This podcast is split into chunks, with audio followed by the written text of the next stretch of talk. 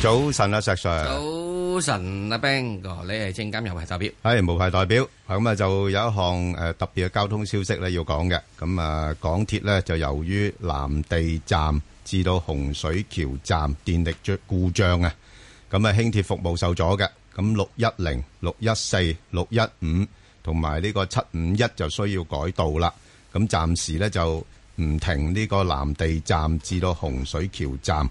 咁啊，港鐵現在咧已經安排咗免費接駁巴士來往呢個洪天路緊急月台至呢個兆康站或者天水圍站接載受影響嘅車站嘅乘客。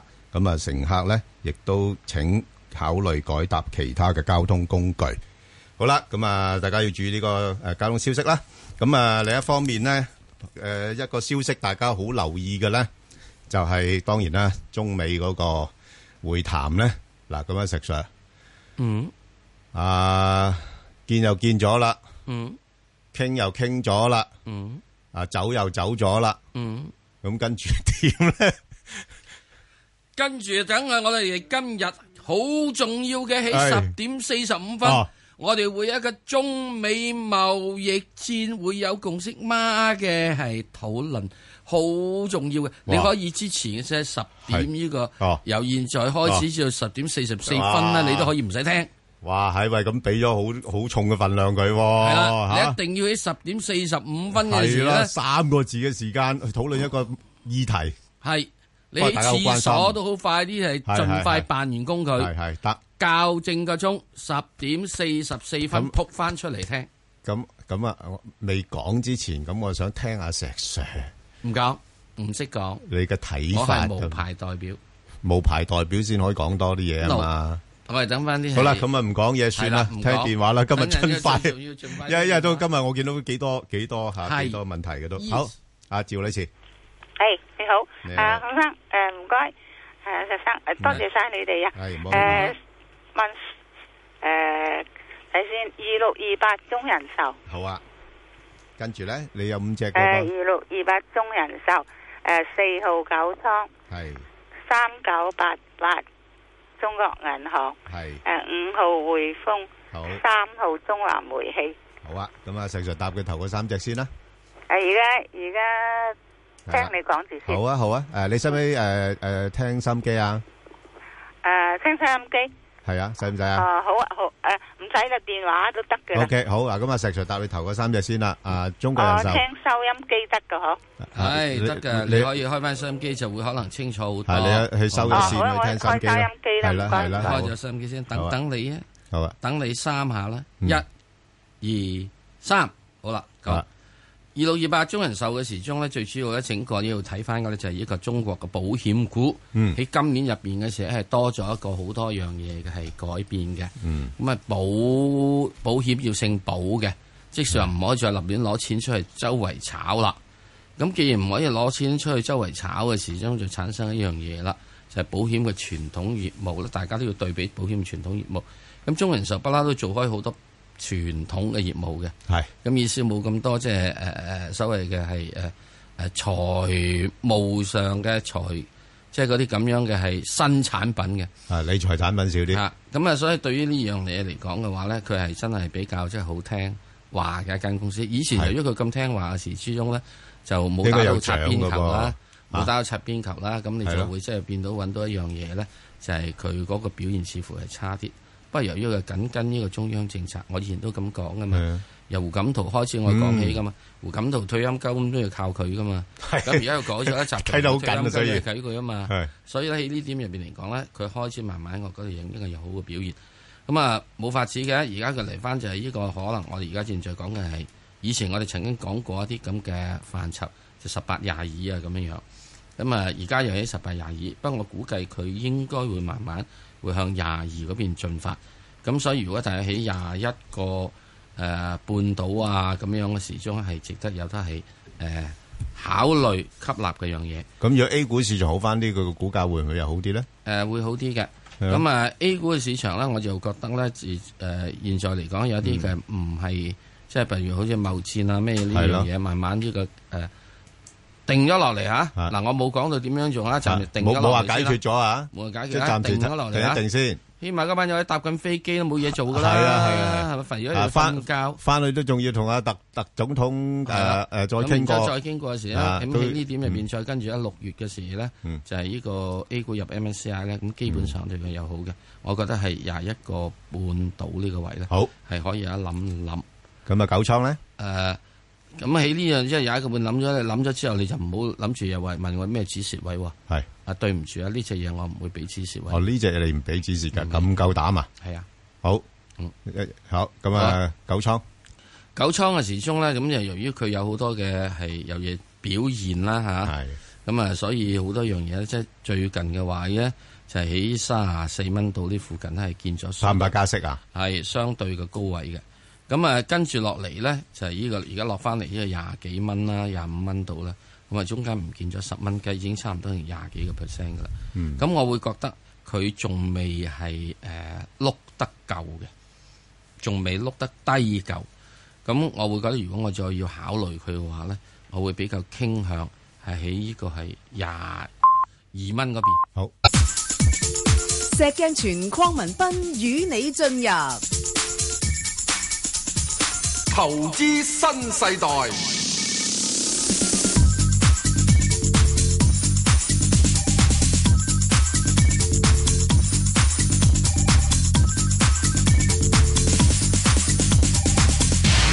好咁啊石 Sir 你答埋啊誒嗰我個補充一下，即係如果係誒、呃即係九倉嚇。係咁佢如果係喺廿二蚊嗰度入咗嘅話咧，咁、我會係俾翻嗰個嘅係誒，我我要等個指示位㗎，係因為因為呢個咧係對息口敏感嘅，咁啊，所以如果佢係呢個係一去到呢個廿二蚊，如果佢若然係唔見咗嘅話咧，誒、我就會覺得我喺呢、個誒廿一蚊度我就要走人㗎啦。嗯其實佢應該唔去到，唔應該去到廿二蚊啊！其實佢廿二蚊都幾危險嘅，因為佢之前個低位係廿三個幾度嘅。嗯。咁啊，不過即係我俾廿三個幾，誒俾多一蚊雞你，預住有啲人咧就即嗯係反你， 係反你，即係插你落嚟嗯，就嚇到你係跌穿之前低位俾喎，你俾仲俾佢震咗出嚟添啊，震出嚟，咁我咧就喺嗰度揦一揦佢，嗯咁啊揦一揦佢之後咧，咁啊希望咧就係會係去到咩咧？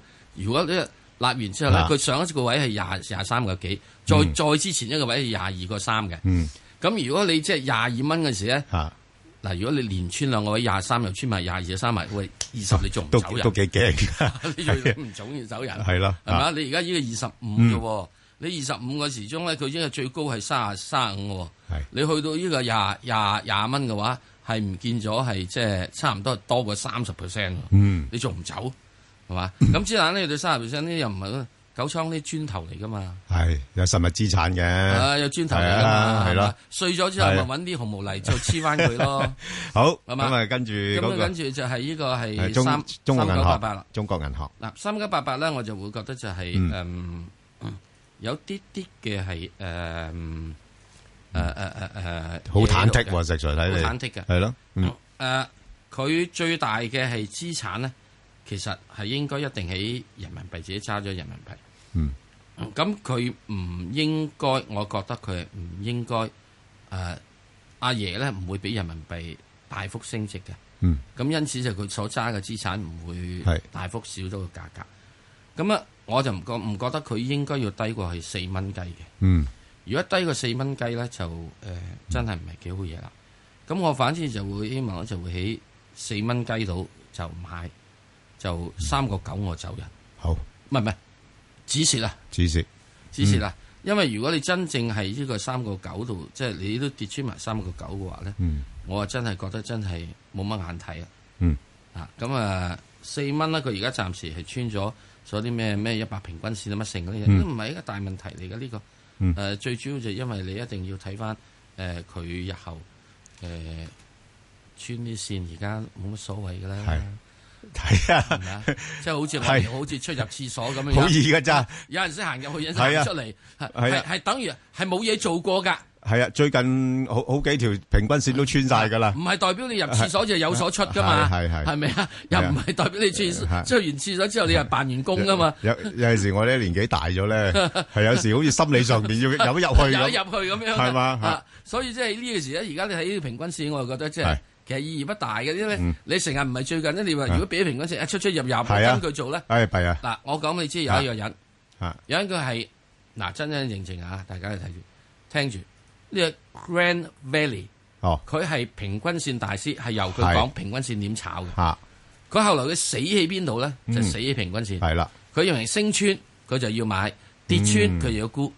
之但當條平均線如果打橫行咧，係或者幾條平均線扭埋一堆咧，係你升穿就買，跌穿就沽咧，係佢咁嗱。平均線大師就喺平均線上面輸到破產，同埋同埋，實上我覺得而家啲資訊科技咁發達咧，啲大數據咧，因為呢個人咧，吓佢係幾時破產咧？係應該唔知三誒一三幾年定五幾年破產嘅。係即係喺我哋嚟啊講嗰陣時都即係可能出咗世，嗯即係未炒過嘢，咁嗰陣時都係可能用把間尺去畫線唔嘅係啫。我哋嗰陣時嘅認知咧，嚇即係喺我哋投資嘅啊知識喺嗰陣時係未出世嘅，係咯，我所以我就話即係未見過世面咯，可以講。咁少人認識呢啲嘢，咁啊，梗係李威唔啦。係話我威啊！我嚇嘅意思即係我哋人人都唔嚇唔會認識呢一樣嘢。啊咪就係咯，佢佢就有效率啊，有效啦。。咁我哋咧只係點咧？就從歷史度都知道呢個人，佢係成也平均線，敗也平均線。所以到今嗯時今日，你仲同我講平均線咧，好，我就覺得好，咁啊，另外咧就吸取去教訓啦。啊，趙女士問嗰個匯控咧，嗱就星期五咧就差啲啦嚇，因為公佈出嚟業績唔係咁好啦，就即刻俾人執咗落嚟。不過就似乎睇翻咧誒，暫時睇誒個股價，我自己覺得唔會跌得太多嘅，因為佢哋開始咧已經係誒、呃有誒、呃、進行呢個回購嘅行動噶啦嚇，即係如果再跌嘅話咧。啊，咁咧，所以咧對個股價應該有一定嘅承接，咁但係你可以話佢，哇，咁二十億美金好少啫噃，咁都都得嘅，你話佢咁，但係起碼都好過冇冇冇回購啊，係咪？咁啊，再加上咧，即係佢本身雖然話誒啱啱出嗰個業績係唔係咁理想，不過就誒、呃我覺得就誒、呃都不至於啦嚇、跌咁多嘅，咁所以誒、呃大致上嘅股價咧係維持翻喺翻啊七十蚊啊至到八十蚊啊呢個範圍裏邊上落先咯嚇，咁、大家亦都可以捕捉下嘅。如果落翻去挨近七十嗰邊咧，對又唔哦呢怕只，咧匯豐咧，我有啊少少補充。嗯，唔回購係好事嘅，嗯點解要回購啫？你根本股票嘅性質係就集咗你嘅資金俾一啲有能力嘅人。係走去呢個咩啊嘛，去去去運用啊嘛，去賺多啲錢啊嘛。你好叻咩？俾翻嗰幾蚊雞你，你咪攞去食咗佢。咁咁有時你都要滿滿足下市場方面嘅嗱要求啊，石 Sir 即係嗰樣嘢情況咧，就係啊要睇若然管理層啊佢諗住有動作，嗯佢想要做擴展業務，想收購、想係成等係等樣嘢嘅話，嚇誒、你係要俾啲資金佢嘅，特別喺金融業入邊，呃你要睇佢咧就俾佢做完咗之後，佢係咪會賺到錢？不不所以過，實上我我唔我睇又覺得咁樣樣喎，即係你如果而家嗰個誒、呃呃金融市場咧嘅環境都唔係咁好咧，你亂咁做嘢咧，又係一個高風啊險噶噃。誒、始終我仲係嘛係睇一樣嘢。我哋前一排咪話佢揾咗個馬來西亞嘅人，係啊係人啊嚟嘅，係嗱係呢個一帶一路咧係有一諗誒嘅，誒有嘅，不過就嗯有諗就嘅長遠你咯，長遠少少，長遠咯嗱係啊匯豐我覺得佢最重要做翻點點嗯咧？你派紅股，係。哦，咁呢呢呢個 諗得過噶喎，你派紅股，啲人好中意紅股噶喎，又因係為以前匯豐係啊咧每四年咧係啊。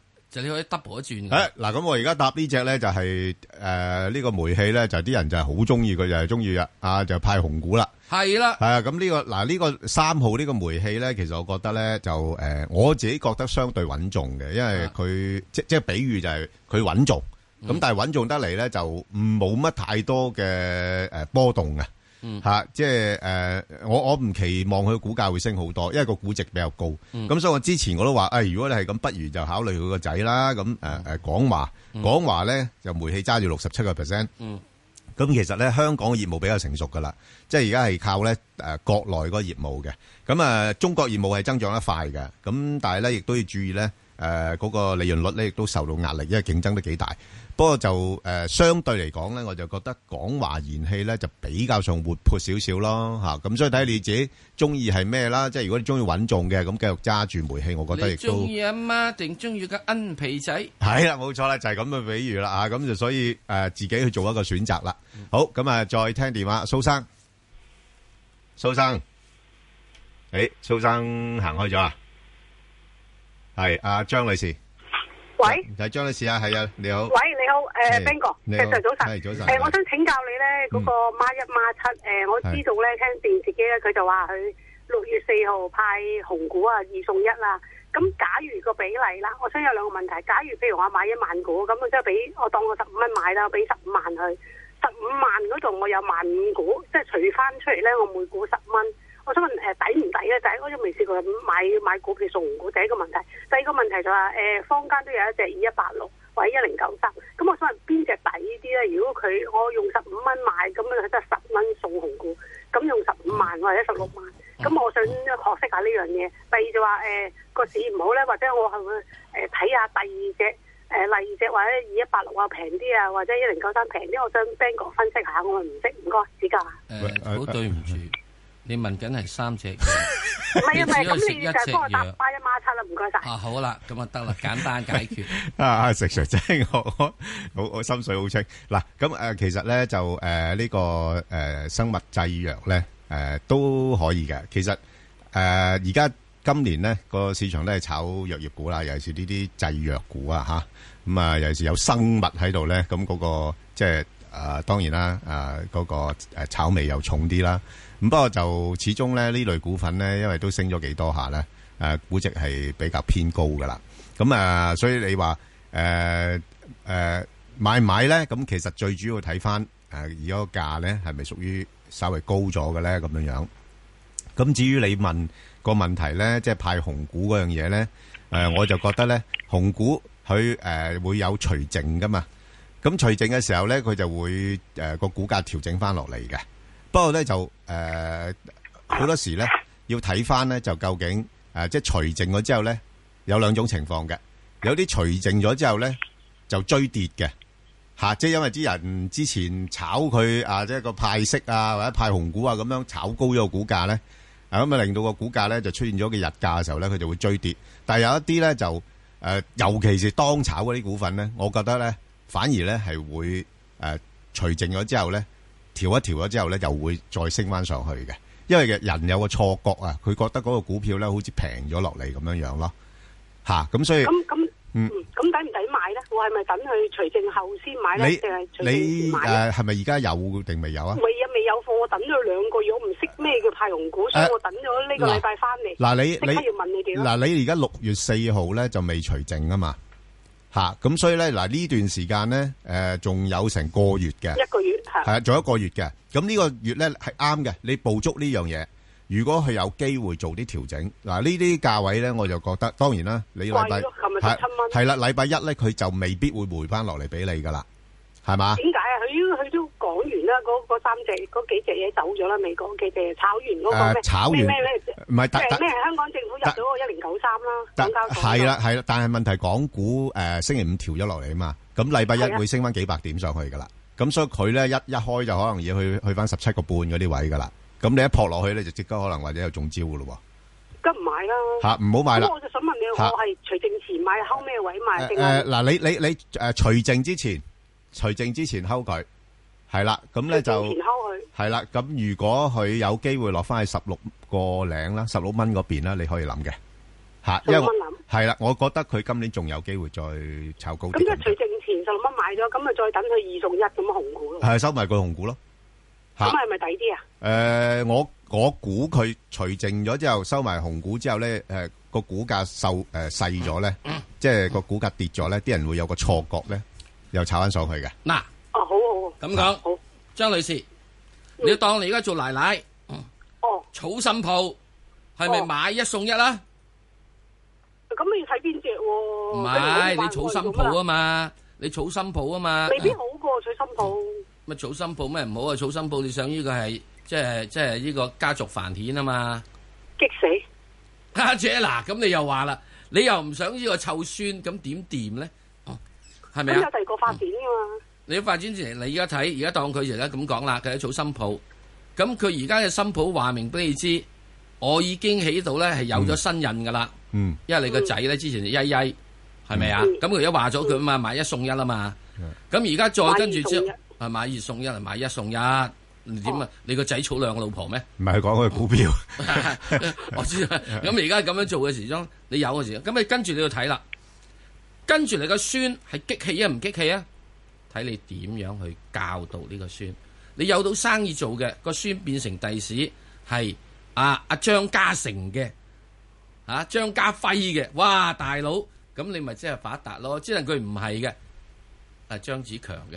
係咁咪差啲啲咯，係咪啊係？所以而家其實唔係在你依個送唔送紅股問題，你要睇只股票佢日有冇前後。景？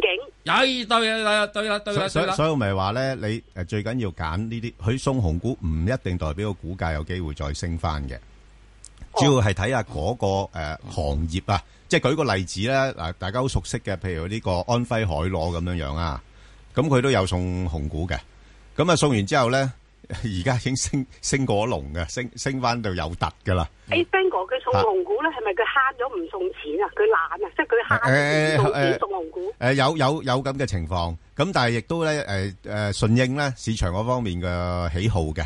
有啲人鍾意紅股嘅，吓，即係紅股，哦。即係好似以前嚇匯豐咁樣係-樣，係-每每年係送你呢個四送一係啦啦，五送一啦咁樣樣，所以都慳咗錢啊嘛，佢係啊，所以我咪話頭先咁咪呢啲-攞錢去投資咯，係咪啊嗯？嗱，所以我就覺得如果有發展嘅股票咧，佢送紅股嗯我 like 嘅，你冇發展嘅股票咧，唔係啊該你俾翻錢我，嗯，係啊，嗯，我有 like 嘅，嗯即咁係呢即只係你我。 like 啦，石 Sir 呢只你 like 啦，一一七七。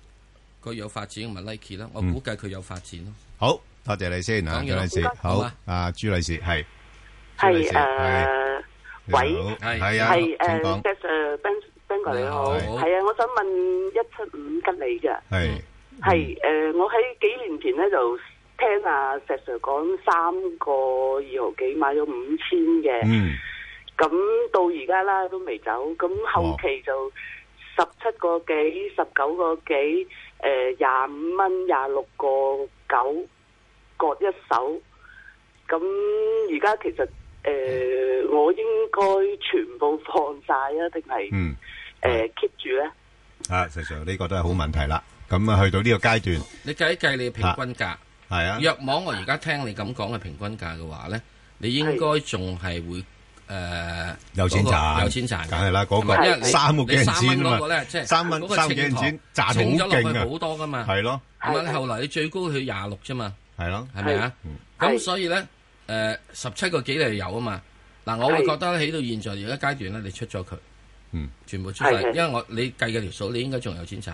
嗯，呃咁我就覺得吉利咧，我以前都喺度講過啦。嗯我誒廿七蚊我走咗之後咧，係我就一路我唔睇噶啦，係啊，我唔睇啫嘛。唔睇噶啦，哦，哈哈哈唔睇。哦我我咪要講過咯。咁我只係覺得佢我嘅心儀價格咧，佢係要去翻十九八十九嘅。 18 19講你就睇啦。過啦，我知講過啦，係係咪啊？睇十八十九係，咁你睇唔睇啊？佢而家落都到二十， 18 19哎呀，十八十九我睇哦，就睇返啦，嗯。仲係好好睇添喎，嚇！好睇啲，啊，咁啊，好好睇添啊，係咪啊？咁所以呢個就即係我就講完啦，嗯好冇啊？咁就誒、哦去到呢度嘅話，我覺得你而家應該仲係會有錢賺嘅，啊，仲會有诶，錢呃全賺，部走晒啊！全部走晒啊！你唔捨得啊嘛唔，捨唔得唔㗎係冇你捨法得，啦，冇法啦，尤其是3個幾銀錢嗰-嗰手真係哇，唔好捨得㗎。真係。喂，你唔好-嗱，咁樣樣啊，你唔好走3個幾銀錢嗰手啦。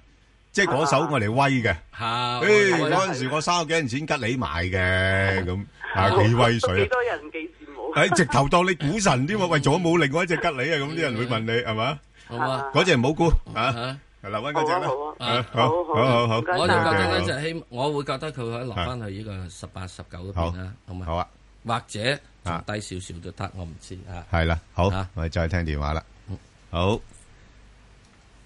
好，OK 咁喺呢點入邊嚟講，即係我會覺得有個嗱朋友咧，你一定要係記住。嗯誒嗱，我咧就好坦白嘅，雖然我係唔需要啊公佈，係啊，因為我唔係誒誒你你唔係持人牌，士你嘛唔需要公佈我唔㗎想講不過我你私隱嚟㗎嘛啊私隱嚟㗎，呢個叫私隱。但係以不過示我都清白啫嘛。嗱，我喺呢度嘅時 鐘做得呢個節目咧，係你就唔好咧，即係即係要，你一定要即係交心，哦，交心交心係咪啊？即係有乜嘢呢？街外錢嚟啫係嘛，啊，冇錯冇係錯，咪啊？好賺賺蝕蝕，一樣唔係賺我嘅錢，係咯，係咪啊？係啊街外錢大家一齊揾到就 happy。係啊，記得啊，如果你賺到錢之後，係唔該啊，俾 ten percent 去做善事啊。好啊。啊，陳女士，陳早女晨啊士，石 Sir、係 Ben 哥，早晨係係啊，麻煩兩位啊，想嗯唔麻問煩三八二係好新宇光係學，我就一百四十三平均買嘅，係咁我依家應該點處理啊？啊嗱，誒暫時睇咧就有啲咁多多好消息啦，啊，即係起碼嗰個 誒談判嗰度，即係唔係話個氣氛好惡劣咁啦。咁所以禮拜一嚟講咧，佢都有啲機會呢一類股份咧係做啲反彈噶啦。咁但係咧就唔會反彈好多嘅，因為始終誒跟住嚟都仲係有好多嘅消息出嚟嘅。咁啊，所以暫時嚟講咧，即係誒誒呢個股份誒、呃，當然啦，佢其實佢嗰個業務嗰方面咧，誒誒嗰個應用範圍都好廣泛嘅。咁所以就實質上面嗰個影響咧係有，咁但係係咪咁嚴重咧？咁啊，不過始終估值真係高啦，呢類股份。嗯所以我唔覺得佢會升得好多嘅，即係暫時咧誒、呃、會喺翻大概一百二十至到誒一百四啊五嗰邊上落咯。咦，如果一百二十，我可唔可以誒加注啊？你加注就純粹係炒嘅啫喎，嚇、即係如果你話我哋誒、呃投資咧，其實我我就麻麻嘅就呢個股份嚇嗯嚇、因為佢佢個波動性好大嘅嚇，唔係幾適合我係啦，咁哦，嚇。嗯，咁如果我唔諗錢使嘅，我可唔可以一路揸住佢先啊？你一路揸住佢又誒、呃都得嘅，不過唔係話好好好多着數咯。同埋你誒佢佢會有波動嘅股價嚇 O K，嚇，即係你你你譬如你一百四十幾蚊跌到落波一百一百二十蚊，你好唔舒服噶嘛？係係嘛？都係， 係嘛？咁你倒不如一上翻去一百四十零咁嗰啲位咁，你沽咗佢，又可以等佢落翻嚟，又可以低位再買嘛。頭先你都有個意欲想買㗎，係咪？係，咁不過你而家有你就可能會著阻礙咗你啫嘛，係咪先？如果你啊一百四十幾蚊沽咗咯，咁都幾輕鬆落到一百三十蚊誒一百三十蚊樓下咁，又諗翻佢咁，咁你你個靈活性就高咗咯。 O K，即係我平手走，係啊 佢上翻一百四十幾，我就係平手走啦。係啦，再捕捉啦，因因為始終今年個市況咧係波動性會大嘅，即係唔係話哦，OK 唔係好似舊年咁啊？舊年我哋成日叫做咧誒 buy and hold 啊，即係你買嘅股份咧係我嚟揸嘅。今年咧我就建議咧就 buy and sell。 O K，你買嘅股份我嚟沽嘅，係啦，哦係啦，係啦，即嗯係真係環境唔同咗咯，係咯，好嘛？明白。好唔該多晒謝你，好，好，麻煩好晒多嗯拜拜謝，拜拜，係杜小姐，係杜小姐，係係，我想問二零二萬方，好啊，而家買得未？未有貨嘅。阿石 Sir 點睇啊？即係個萬科企業咧，係啦，二二零誒，啊未買得住，唔好買住，因為佢而家仲未調整完夠，好冇啊？咁就好簡單嘅啫。咁你要我真係要去買嘅話咧，咁我就會嗱有噏個價錢之後咧，就可能啲人咧又鬧鬼我二，嗯，嘅，去廿五蚊先啦。唔係而家冇人鬧你嘅石 Sir，因為好多人都唔想買嘢， 我就覺得而家好多人都唔想買嘢25蚊啦，即係其實我覺得股民都好醒目嘅，係好嘛唔唔敢買嘢啊，而家真廿五蚊係嚇。嚇，廿五蚊咧啊佢又應該 O K 嘅，係咯因為佢轉咗去咧就啊係深圳係啊，誒地鐵換嚟控股比較多，誒後台比較強，後頭比較強。第四係而家冇咁多爭爭執。啦，係咪？另外一樣嘢咧就係最主要就係誒佢以前嘅其實佢主一個主辦人係係黃石咧，係啦，我開始有另立門戶。係啊，嗱，你唔知佢跟住仲有幾多人係係跟佢去揾揾食食嘅。冇錯，始終咁兄以前弟嗰幫個啊，團隊咧係啊係，會唔會散咗咧？哇呢個好重要喎，我就唔知啦。係啊我唔知道啦。啊哦啊，嗯啊嗱，我可以話俾你知，嗱，我講咁俾你知，萬科人哋呢啲嘢做嘢咧係咁樣做嘅，嗯一畫畫咗職之後，係一百五十台拖拉機，砰一聲出去做地嗯盤。係嗯哇你籌咗一百五十台拖拉機出去做地盤嘅話，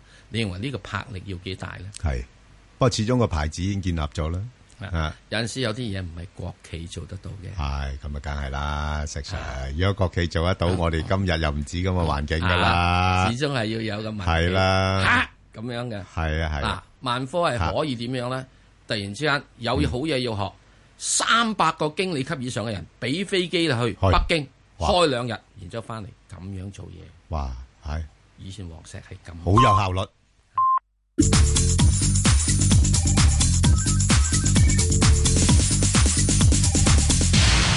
呃好，誒，返嚟聽下李太電話啦。李太，嗯系早晨，早晨，早晨，石 Sir Ben 哥，你好嗯系啊，你哋好，係嗯我想問下隻三八八港交所好啊有未啊咁我就因為三百蚊入咗貨嘅，嗯咁就係咪需要止蝕咧？哦，嗯，係啊，唔該指-晒你指-哋。指示唔係而家呢啲時候指示咯。系啊，唔好止咯。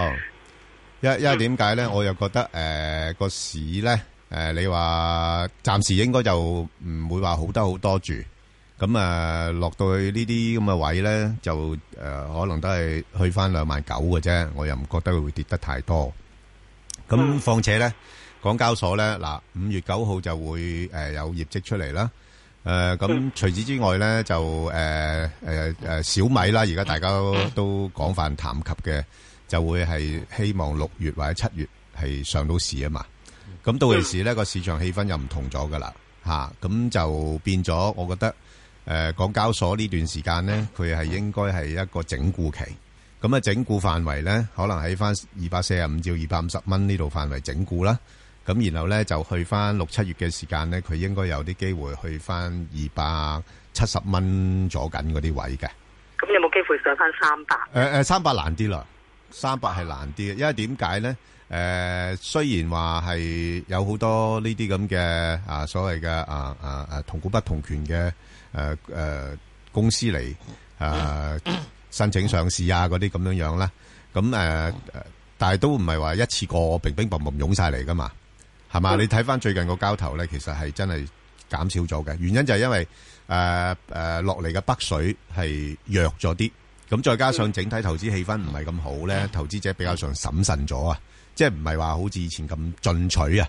你就算大陸資金帝咧，佢哋都唔係話眯埋隻眼去炒股票嘅，係啦，所以佢都睇個形勢嘅。咁所以今年誒個、市場嘅不明朗因素比較多啲咧，咁所以個成交唔會話可以誒、呃即係話誒升得好多嘅。嚇、即係我諗都係千零啊，或者一千一百億啊咁上下嘅啫。咁所以咧，港交所嗰個股價上升係有限，不過有一誒、呃正面嘅因素係會誒、呃即係誒誒催化啦嚇。咁、譬如好似頭先講嗰啲啦嚇，即係嚟咁即係緊可能睇佢高翻啲，咁我就應該要係啦，走咗冇先錯啦，，寧願就炒波幅啦，嗯係係啦，可以用一個炒波幅嘅方法啦，係啦，好冇啊？ ，OK， OK，好，唔該好，晒唔使，好，唔好，該拜拜，好，咁我哋再聽電話啦。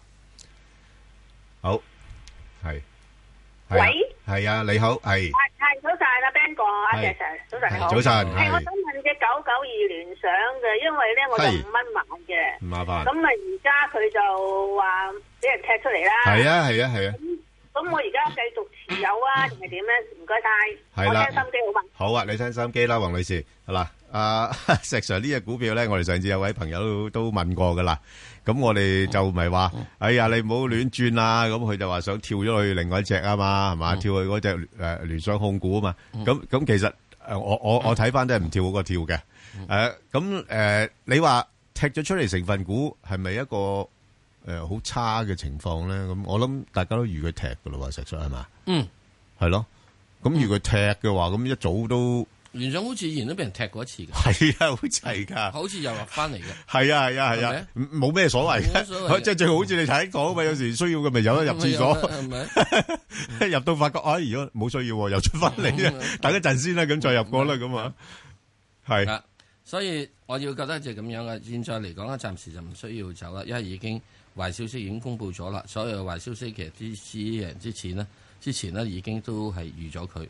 咁啊、再其次嘅話咧， 聯想喺呢度咧，佢始終仲係有啲啲嘢做嘅，你放心啦，俾佢做啦。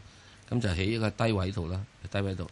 咁啊，暫時嚟講，你咪預住喺三個幾啊到四蚊度啊，喐嚟喐去咯。咁三個幾至四蚊嘅時之間，中間都有成呢、個。你做得好嘅話，都有成三成嘅。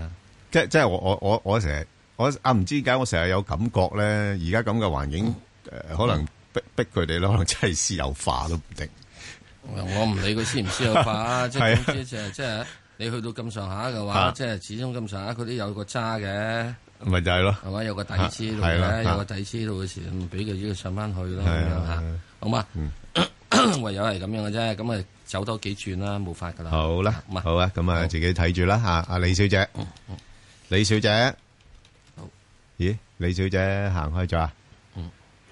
喂，係李小姐，係你好，誒誒，呢個頭先頭先咧，你咪話會個市會落兩萬九嘅，係咪意思即係話哦哦誒？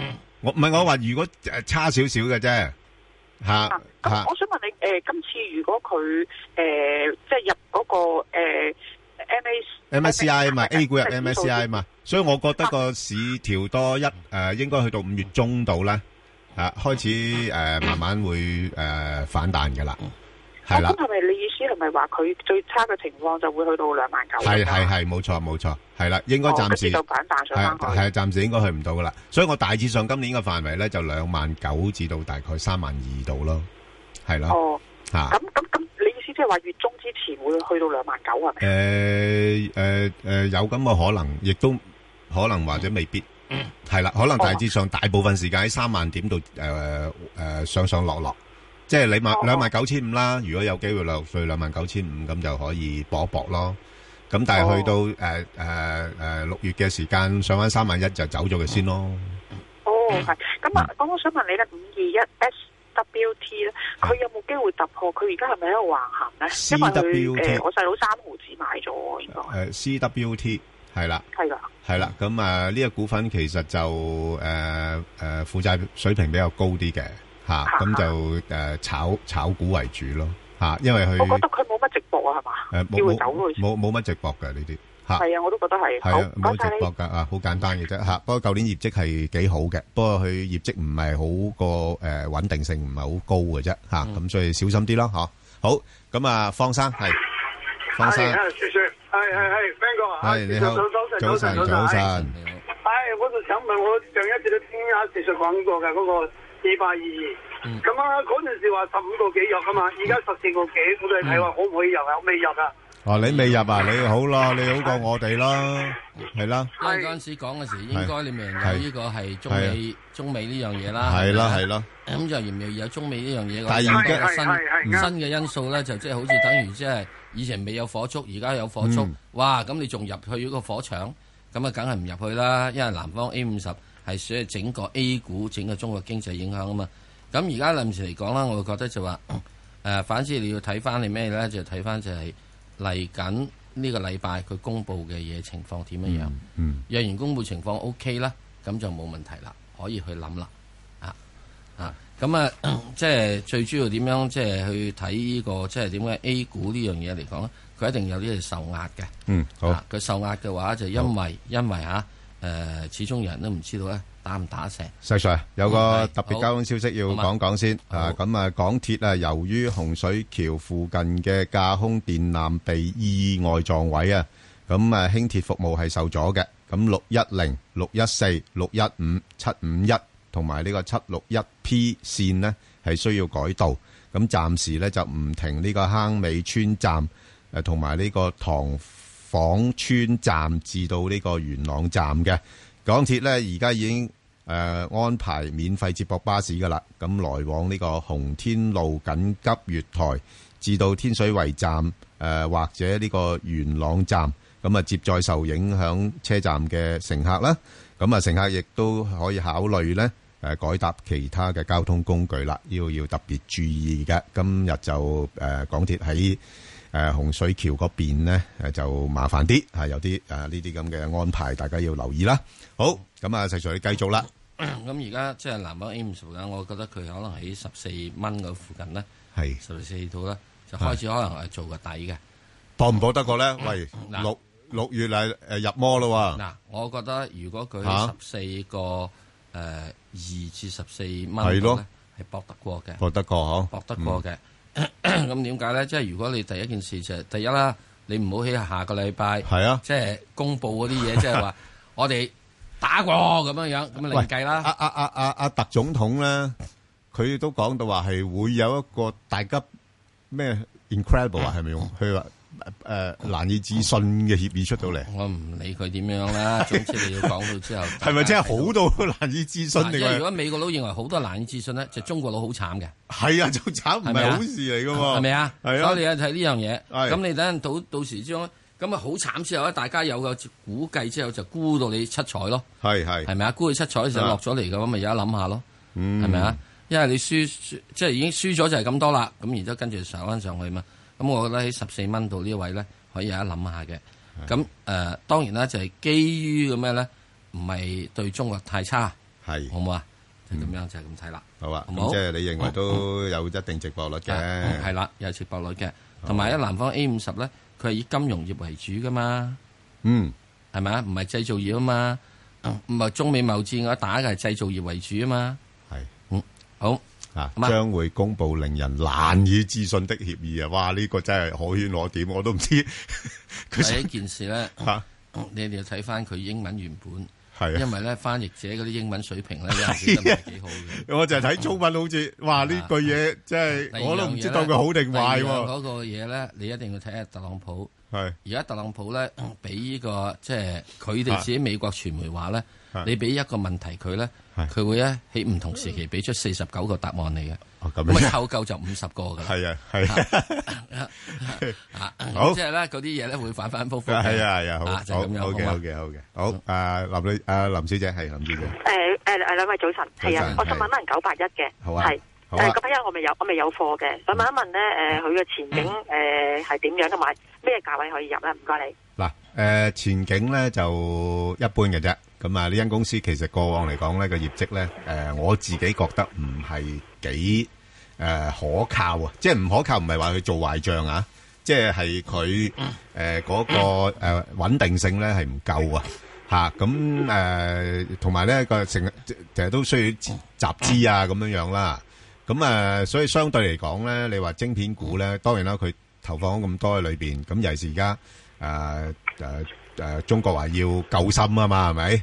救心梗係要自己護心啦，啊護心啊又要誒開展呢個心啦啊咁，所以咧就對佢嚟講咧，即係誒係相對嚟講有概念係有利嘅。咁誒、呃你話誒、呃買嗰方面咧，我會覺得大致上咧可以捕捉翻咧，睇翻九個半。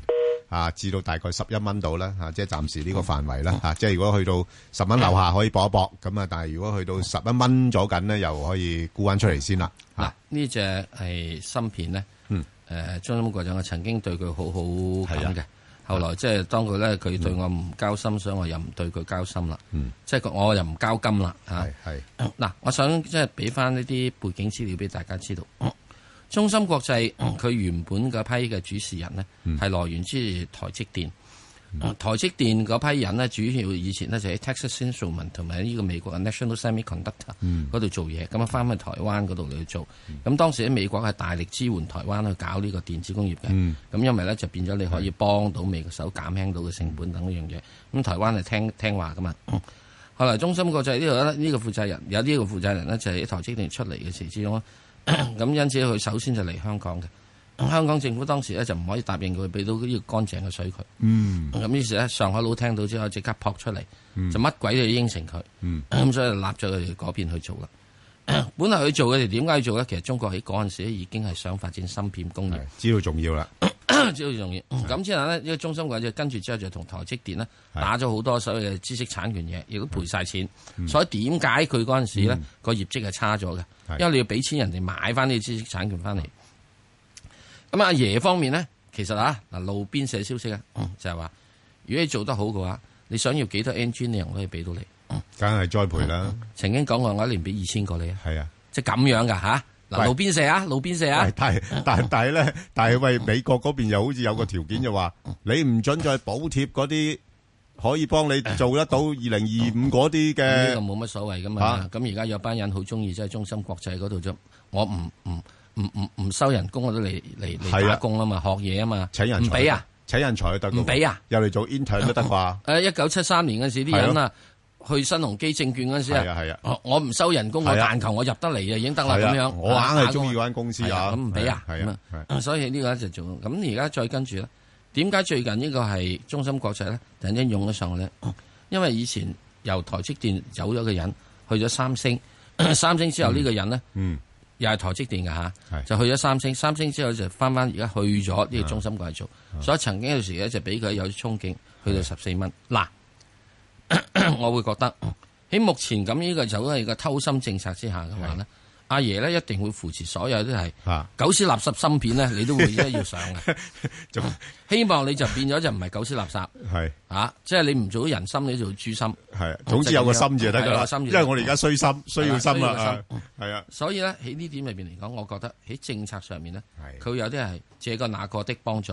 咁同埋你而家由於有咗係誒有個咁嘅人嚟到，曾經以前，因為你以前唔係喺啲五星六星嗰度做啊嘛，係啊，你喺三星嗰度做啊嘛，三星嗰度做嘅話，你都起碼你係基本上面咧就即係有啲啲嘅嘢啊嘛，咁同埋你有翻人脈關係喺度嘅話咧，如果你揾到人嘅話嗱。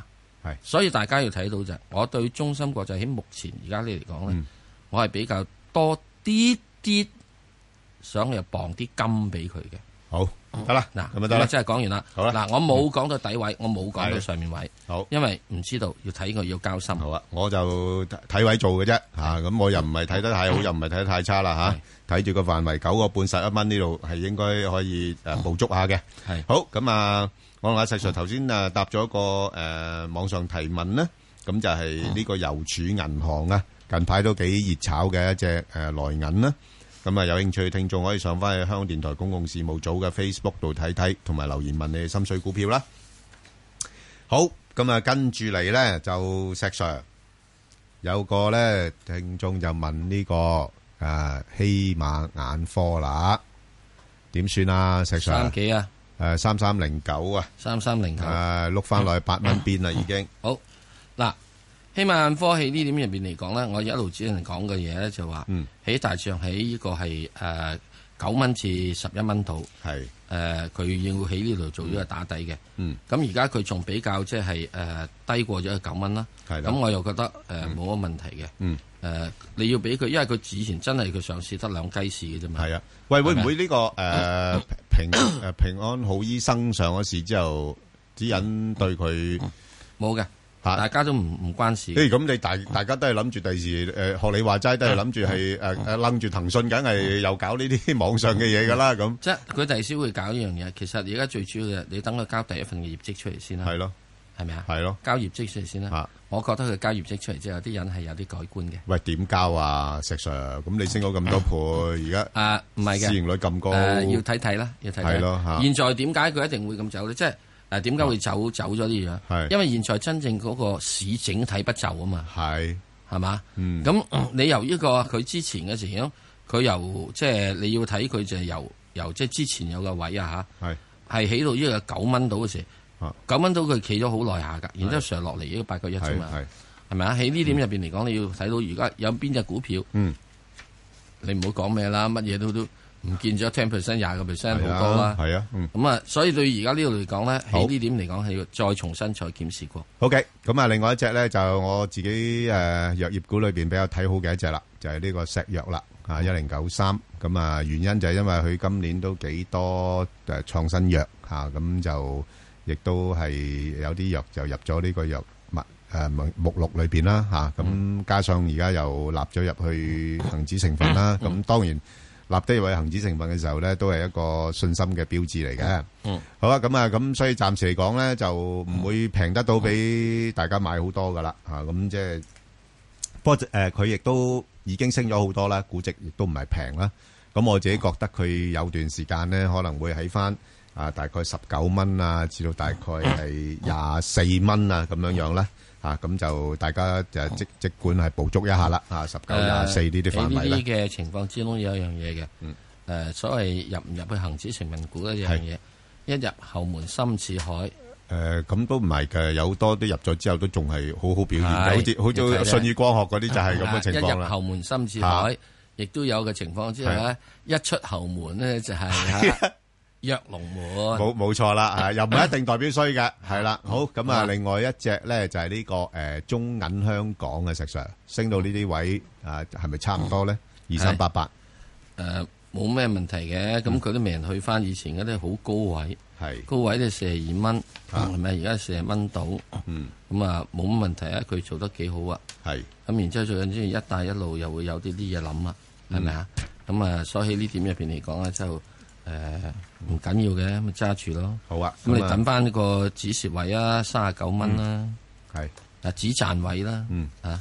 好啊，咁啊，另外一隻咧就我諗诶，暂时都係捱沽狀態噶啦，就係呢個中诶、呃平安啦。诶、因為好醫生已經啊、上市啦，咁你仲有其他嗰幾隻分拆嘅話咧，都需要啲時間啦。咁所以暫時嚟講咧，就處於一個即係調整嘅情況啦。因為始終之前炒呢啲分拆嘅概念咧，令到股價咧都回升咗唔少嘅。咁啊，所以暫時睇咧就有可能會略為去翻嚇七十蚊邊嗰邊啦。咁上邊就八十蚊咧就係、一個阻力啦。咁即係變咗喺七十八十呢度咧，可能有段時間喺度徘徊先噶啦。好，咁另外一隻就係呢、個誒、呃、數碼通啊，石 Sir 三一五呢啲就高息股啦，屬於、嗯啊，但係就競爭好激烈，啊盈利就麻麻嘅啫。咁點睇咧？冇乜問題啊，佢主要派息咪得咯。係。咁債券咁債券都係唔喐噶啦個價格。係係咪啊？即係主要就講收息嘅嘞喎。誒講息噶啦，呢啲講息唔講價噶啦。 O K 啊，好咁啊！另外咧就係呢個誒中升控股啊嚇，咁啊八八一。嗯。咁呢一間公司咧，其實就都幾值得留意嘅嚇。咁啊，市值相對大啦嚇，有嗯有成五百幾億，即係屬於比較大啲嘅。即係如果你話講呢啲所謂汽車代理股咧，係呢只比較上係誒、呃嗯有代表性噶啦。咁啊，而家講緊嘅就中國會可能會降低誒、呃、進口嘅汽車關税啦，咁變咗會多啲啊外國嘅誒誒車會誒呃入咗嚟啦，咁佢哋嘅代理嘅生意可能會多咗嘅。咁、再加上另一個亮點咧，就係、呢類公司咧，而家都擴展緊一啲嘅呃即係所謂汽車嘅融資嘅業務啊。嗯啊作為即係補充啦啊嚇，即係知道代理都係遲早都係啲啲生意都係會有成熟嘅階段，咁啊所以咧就誒、呃相信都仲有一段時間咧呢類呃股份咧誒處於個盈利周期嘅高峰期嘅，嗯咁啊、不過就誒、呃去到呢啲誒廿四蚊邊咧啊廿五蚊咧呢啲咧，我覺得暫時嚟講直播率就唔太高啦，咁反而呢類股份真係可以好似藥業股咁啦，捕捉下有時個市場震盪咧，佢稍為回調翻啲嘅時間咧就可以諗翻佢。咁啊，大概咩範圍咧？如果係能夠落翻去大概廿一蚊左緊嗰邊咧，誒、呃就可以留意下。咁啊，呢類汽車代理股咧，今年咧就會取代汽車製造股咧，嗯啊成為咧即係投資者啊，即係一啲嘅投資嘅選擇。咁、嗯反而見到咧最近啲誒誒汽車製造股嘅表現咧係相對差啲嘅，咁、嗯所以呢個都要留意，嗯即係個中美嗰方面嘅貿易戰所帶嚟嘅一啲嘅影響咯。嗯